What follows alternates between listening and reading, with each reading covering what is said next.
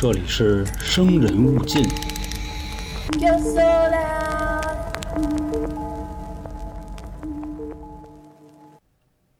Hello，各位，这里是由春点 FM 为您带来的《生人勿近》，我是黄黄。嗯，前两天呢，我看到有留言啊，还有群里的听众都聊，说想听听关于营口坠龙的事件。我在搜集这方面资料的时候呢，发现网上的东西啊也是非常多、非常杂的，所以弄起来呢也不太方便。但恰巧就在搜这件事儿的时候呢，我看到了另一则挺有意思的事儿，就是日本1977年的海怪尸体事件。那今天呢，就拿出来和大家先分享一下这个事儿吧，也就当是营口坠龙事件的一个前菜了，看看当时究竟发生了什么。其实关于海怪的故事呢，还是挺吸引人的，对吧？因为各地海怪目击的事件呢，也是经常出现，比如著名的尼斯湖水怪，包括连我国也都是有很多这样的传说。那么说，这些人看到的是真正的海怪呢，还是鲸呢，还是说是目前幸存在地球上的恐龙呢？这件事儿呢，不仅我们想知道，很多动物学家也都想知道。所以说，在一九七七年的日本海怪事件啊，也掀起了人们对海怪的一个关注，并且当时还受到了日本国立科学博物馆的重视。当时的日本瑞阳丸呢，在拖网捕鱼的时候啊，在新西兰发现了一只拥有长脖子和头，并且有鳍动物的残骸。这个时候，在日本就引起了关于蛇颈龙的一波讨论热潮。最初呢，都被认为啊是属于大海蛇或者是蛇颈龙类，但是有的海洋学家认为啊，那是老鲨的尸体，老是姥姥的老啊，鲨是鲨鱼的鲨。当然，究竟是不是呢，还是有很多争议的。而且当时一大部分的日本人认为呢，说这就是新的尼斯湖水怪了。那下面呢，我们就来详细的分析一下这个事儿啊。说在一九七七年的四月二十九号，东映京都的工作室啊，新上映了一部特效电影，叫《恐龙怪鸟的传说》。就在这部电影上映的四天前呢，日本有一艘拖网渔船“瑞阳丸”在新西兰附近的海域上作业，就跟往常一样啊，这艘大船啊，就是贪婪地嗅着鱼群的味道，期待着满载而归。在这一天的早上十点四十左右，瑞洋丸这一个拖网呢，似乎有一个非常大的收获。但是，就当渔网啊渐渐地被提出海面，可是网里的东西呢，却不是船员们期待的一个大丰收，而是一大团白花花不成形的烂肉。说这坨烂肉到底能有多大呢？据当时的船员测量啊，说这坨烂肉将近有十米长，重达两吨。当时的生产主任呢，就先入为主的说啊，这不过是一具腐烂的鲸尸罢了。后来他也是这么跟船长汇报的，因为实际上呢，捕捞到一些奇形怪状的腐烂的海洋生物尸体啊，是这些远洋捕鱼人一个见怪不怪的事儿了。在捕鲸业第一次大繁荣的时期呢，由于当时捕鲸和加工技术的有限，大量鲸的尸体啊被割去了大部分的皮下脂肪，剩下的尸体呢就成了白花花的烂肉了。通常这种烂肉呢也没有眼睛，也没有头部，甚至呢都没有可以辨认的骨骼结构。因为六十年代呢有一个叫塔斯马尼亚尸体的事件，被目前啊统称为格罗布斯特。格罗布斯特的意思呢就是不明海洋生物遗体。其实早在1896年的时候，在佛罗里达就发现了一个叫圣奥古斯丁的怪物。当然，这个事儿呢和今天的故事没有什么太多的关联啊。大家有兴趣的也可以去上网搜一搜，它也是目前百大未解之谜的其中一个了。关于瑞阳丸捞上来的这具尸体啊，虽然不算巨大，但是它也远超了普通海洋生物的体型，加上它白色的体表，就很容易联想到让人是脂肪含量非常高的鲸类了。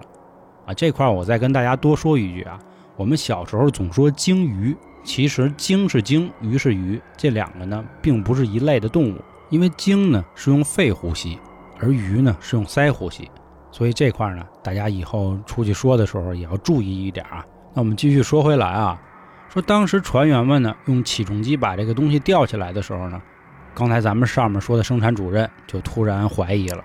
因为他发现啊这一堆白花花的烂肉呢，并没有鲸类显著的特性，比如说须鲸拥有巨大的额骨，齿鲸拥有的牙齿。以及所有鲸都应该有的骨骼。虽然说这个物体啊还残留了很多的骨骼，但是看起来不像是任何的海洋哺乳动物。所以当时生产主任呢，觉得自己之前的判断啊太过武断了。于是啊，他就问了问其他在场的十七名同事，说：“你们有没有人知道啊？”因为当时这位生产主任呢，叫师野道彦的，他是从山口海洋高中毕业的，在当时啊，这个高中的学历已经不能算低了，所以说他对海洋生物也是非常的熟悉。见到这么一个神秘的尸体呢，他下意识的想到的就是科学发现，所以极力建议船长一定要保留下来。然而呢，这坨不明物体散发出来的恶臭啊，以及不断滴落令人作呕的油脂，让人实在无法接受。因为对于这艘啊，如果满载而归就可以价值两亿日元的渔船来说，是绝对不能容忍的。所以在丢弃之前呢，师野啊就借来了照相机，拍下了我们目前能看到的五张珍贵的照片，并且大概测量了一些数据，还在鳍的位置取下了一块样本。所有的资料呢都被师野记录在案，包括绘制尸体的二项视图。其实不准确的说啊，虽然说这个图不准确。并且带有相当程度的自己的一个意向，以及一些难以通过照片展示出来的关键信息。六月十号的时候，瑞阳文返回日本。此时呢，我们上面说的那部电影《恐龙怪鸟的传说》已经上映一个多月了。师姐带着当时拍下的五张照片和笔记回到公司之后，他完全想不到人们当时对海怪的兴趣有如此大的强烈。公司高层呢，首先展现出了盎然的兴致啊。他们观察照片里的不明生物小头和长颈这两个特征呢，显示这是一种与现存生物完全不同的怪物。他们甚至请来了当地的一些学者去辨认照片中的尸体，但所有人表示都没有见过。既然没有权威给出的确定答案呢，那猜测声肯定就不绝于耳了。在一个月之后，师爷所在的水产公司召开了新闻发布会，公布了这个科学发现。随后，日本的几家大报社啊，立马就头版头条安排上了，刊登了一些令人耸人听闻的报道。其实，结合当年啊大热的尼斯湖水怪研究热潮以及相关的影视作品宣传呢，绝大数认为将这个小头场景的不明尸体与尼斯湖水怪是可以相提并论的了。那么也因此呢，这个无名尸骸啊也有一个新的名字，叫新尼西。尼西呢是尼斯湖水怪的一个昵称了。这新的怪物呢，更像是一头被遗失的水生恐龙了。啊，其实对于照片里的新尼西呢，有一个相对身体而言比较小的头部，颈部长度呢大概占了身体的三分之一，胸鳍呢是比较宽阔的。这些特征啊，让人都联想到是已经被灭绝的蛇颈龙。严谨的说呢，这个蛇颈龙啊，也并不能归到恐龙的类别里。但是为了表达方便呢，咱们就先这么说。新尼西的发现呢，可以说是赶上天时地利人和了，对吧？所谓天时呢，就是说发现的时候正好处于日本在研究水怪的一个绝佳时期。那地利呢，指的就是说啊，要知道当时尼斯湖水怪事件中的蛇颈龙假说啊，是最难以自圆其说的，就是关于湖的这个环境限制了啊，因为说当时尼斯湖的这个环境好像是没法容纳蛇颈龙可以存活到今天的。而且也没有办法解释说蛇颈龙又是怎么进到淡水湖里的呢？在南太平洋被发现的新尼西就没有这种难以辩解的毛病了，因为蛇颈龙啊本身就是大洋生物。在一九七零年的时候，日本学者首次前往尼斯湖去调查，这个就是人和，也就是这个关键人物生产主任师野的穿插，不仅留下了颇为珍贵的五张彩色照片，还记录了大量具有巨大价值的信息。其实呢。发现结义物种啊，也并不是说不可能。有一个最著名的例子，就是与陆生脊椎动物起源有关的这个腔棘鱼类。腔棘呢，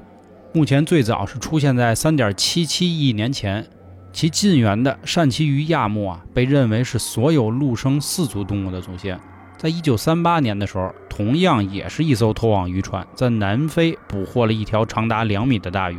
啊，虽然说呢奇特，但是没有人啊给予这条怪鱼任何特殊的待遇，它直接就在市场上被卖了。有一位博物馆工作人员啊，恰巧见到，出于职业敏感呢，就在笔记本上记录了这条有四肢的怪鱼。经过与鱼类专家的讨论，这个人啊知道，很可能就是一条腔脊目的古老鱼种。但是遗憾的是啊，那条鱼啊早就被渔民给吃了。直到一九五五年的时候，科学家在印度洋发现了至少十五条这样的鱼，后经确认，这确实是枪棘目下的毛尾鱼属。此前呢，它们被认为在六千五百万年前就已经灭绝了。上面啊，我们插播了一个这个毛尾鱼的故事，意思就是说呢，结衣物种啊是真的有可能存在，而蛇颈龙啊，恰好又与枪脊鱼在同一个时期灭绝。顺着结衣物种的这个逻辑呢，还能解释说为什么新尼西的颈远远比蛇颈龙要短。如果蛇颈龙真的存活到今天，肯定也是经历了千万年的环境适应的演化。况且呢，蛇颈龙在灭绝之前啊，也出现了颈部缩短的一个趋势。当时呢，有人啊拿这个短颈蛇颈龙的骨骼结构去和师野的笔记去做了一次对比。日本人呢也是异常的期待这次重大的科学发现的最终结果，所以说在一九七七年的时候啊，正值日本科学博物馆成立一百周年，也因此啊还发行了一个纪念邮票。这个纪念邮票呢就是以蛇颈龙为主题的。如果按现在大家对著名海怪事件的认知呢，恐怕呀认为当年日本全民的研究肯定是扯淡的。因为不然，到今天呢，也不会有那么多猎奇网站一直在搅浑水，仍然给不出一个确切的答案。反正一九七七年啊，日本瑞阳湾海怪的事件呢，究竟有没有定论？有，在一九七八年的时候就有了。既然称得上是证据最多的海怪事件呢，肯定也少不了科学家这个严谨的分析了。一个最有力的证据呢，来自于与怪物的胶原蛋白总氨基酸的分析。因为当时师野啊还恰巧取了一块胸鳍的样本，氨基酸分析的结果表明呢，这新的尼西啊与老沙还真的十分相似，差异指数啊极其低，仅有零点九五，基本可以认定说啊它就是某种鲨鱼，而且最有可能的还真就是老鲨。这老沙啊是已知第二大的一个鲨鱼种类，仅次于鲸鲨，平均体长啊六点七米到八点八米左右。最大的个体啊，能超过十二米长，重十九吨。和鲸鲨一样呢，老鲨是一种滤食性的鱼类，与浮游生物为食，长有一个巨大的下颚。当老鲨死亡并腐坏的时候呢，因为鲨鱼骨骼钙化程度比较低，尸体通常啊容易丢失大量组织，所以对于老鲨而言，首当其冲的便是巨大的下颚。下颚的缺失呢，让尸体的头部看起来非常小，形状呢甚至有一点像海龟。仔细观察师野拍下的照片呢，不难发现啊，新尼西拥有鲨鱼特有的微型骨，以及被忽略的背鳍。师野在笔记中的一些信息啊，实际上呢与事实相冲突。这也是前文咱们提到的，当怪物确定极有可能是老鲨的研究方向之后呢，越来越多的原本的疑点啊，也就一一被解开了。比如说怪物白色皮下脂肪以及红色的肌肉，这些呢都是老鲨区别于其他鲨鱼独特的解剖学特征。在一九七七年末的时候，有一位叫高金的人将捕获的老鲨当做了实验体，割除了它的下颚以及去除内脏和腹部，再用吊机将老鲨的尸体吊起来的时候呢，几乎完美重现了当时师野在瑞阳湾上拍下的场景。所以说，结合多方面的研究以及证据啊，一九七八年有相当多的学者发表报告，基本得出不明生物体啊是一具严重腐烂的鲨鱼。很有可能就是老鲨。在这个结论过去很多年后呢，陆续啊也有一些严重腐烂的老鲨尸体出现，其形状呢基本都与这个所谓的新尼西相似了，也进一步肯定了大多学者的一个言论。然而直到今天啊，他们仍然坚信啊新尼西就是未知的怪物，或者是结衣的恐龙。他们不仅在1978年之后热衷给新尼西事件寻找一个更合理的假说，还将新尼西当做一种文化搬进了各色的作品当中。啊，其实与其说啊日本人珍惜这次可能成为改变世界的科学发现，倒不如说日本人想要的是一个日本发现罢了。因为从师野的笔记开始呢，他们就都先入为主的主动倾向说描述的是一个类恐龙的生物。其实对标欧美呢。他们对海怪这一类的发现呢，也其实非常感兴趣，但是他们的媒体报道中呢，就很少有一些所谓天马行空的假说了。但是我想啊，造成这种差异的原因呢，很难说没有被利用的民族自豪感在从中作祟。以上呢，就是关于新尼西的一个分析事件了。如果咱们听众里呢，有什么对海怪比较喜欢研究的，也欢迎您添加微信春点二零一九。春点是汉语拼音，咱们进群呢可以继续聊。另外啊，我们在喜马拉雅开通了一个电商小铺，您可以从我的头像进入个人主页，找到我的店铺，商品呢都是由娇姐精心挑选的。那好了，今天的故事就到这里，拜拜各位。